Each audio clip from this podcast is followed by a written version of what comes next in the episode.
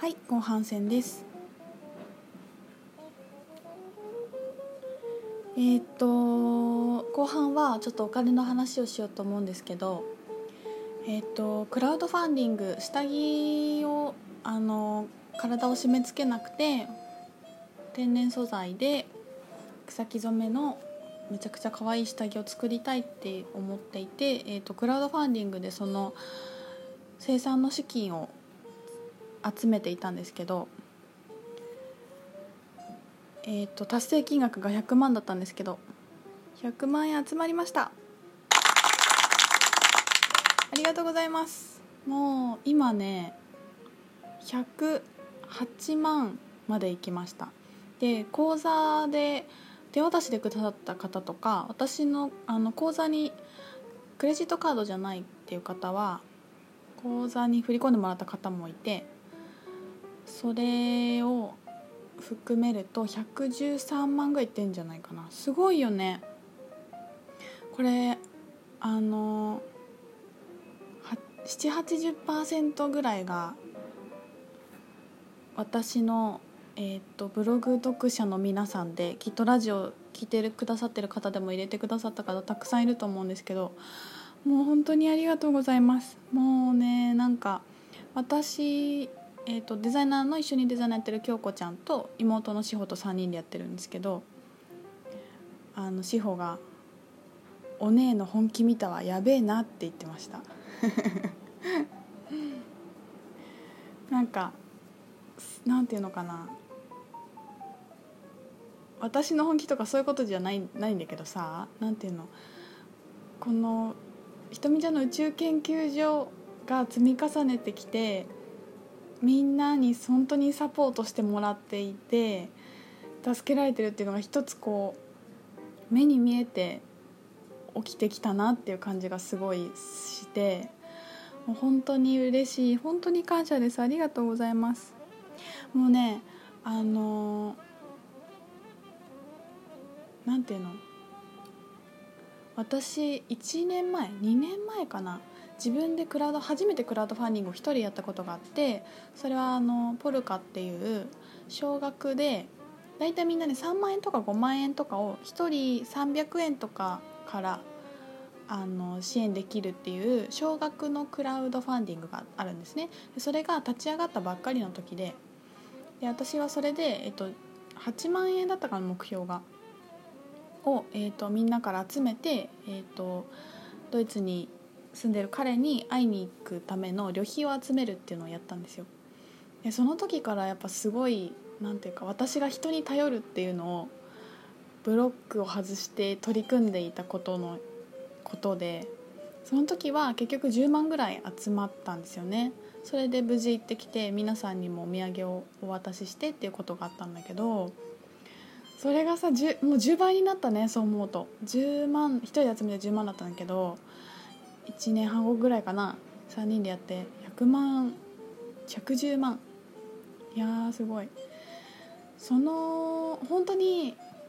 本当にお金のブロックが取れるよね。自分なんていうのかな。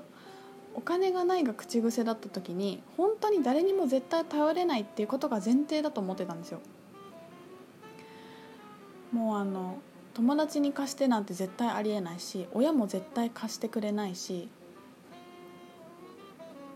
なんかもう自分で何とかするしかないっ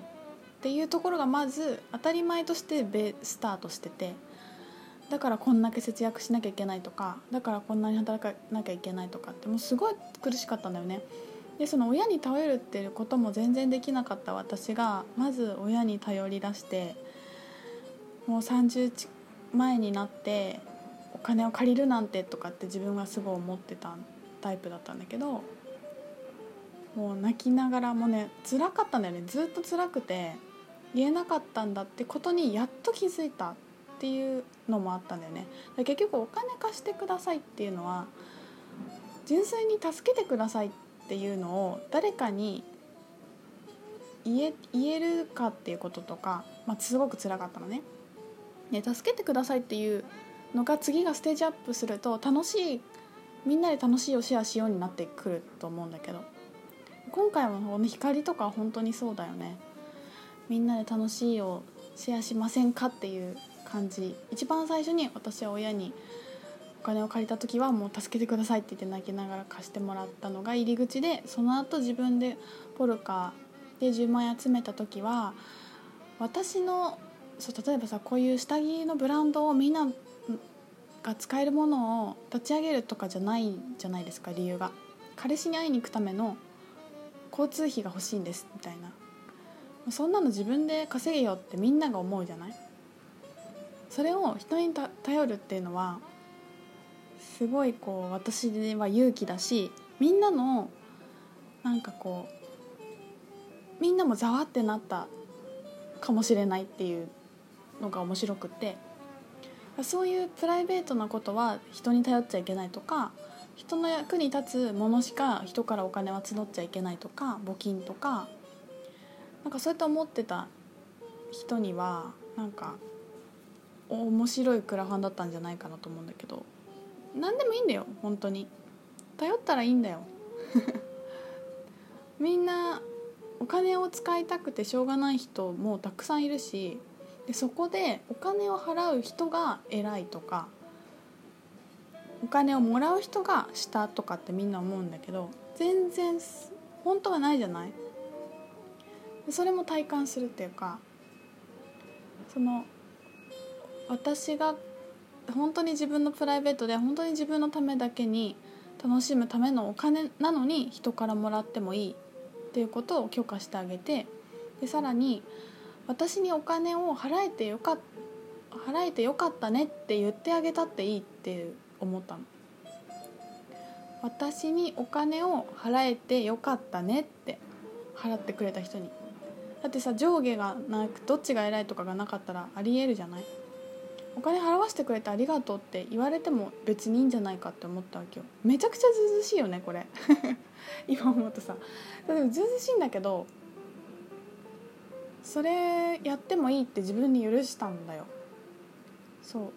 そしたら本当に集まっていってみんながなんか楽しんで入れてくれてその時にあのポルカっていうより口座に入れてくれた人はお金にさこう一口いくらとかがないか自由な金額を入れてくれたんだけどみんななんかエンジェルナンバーにしたりして5555とか7777とか3333とかにして振り込んでくれてそうすると私の通帳にも振り込んでくれた人の通帳にも数字が並んででそれでワクワクってしたらその後同じナンバーのなんていう3333の車が通ったとかその後コンビニ行ったらお釣りが777円だったとかなんかもうありがとうめっちゃ楽しいって言ってくれたの。でなんかもうありがとうって言われたみたいな。私がありがとうのにありがとうって言われたっ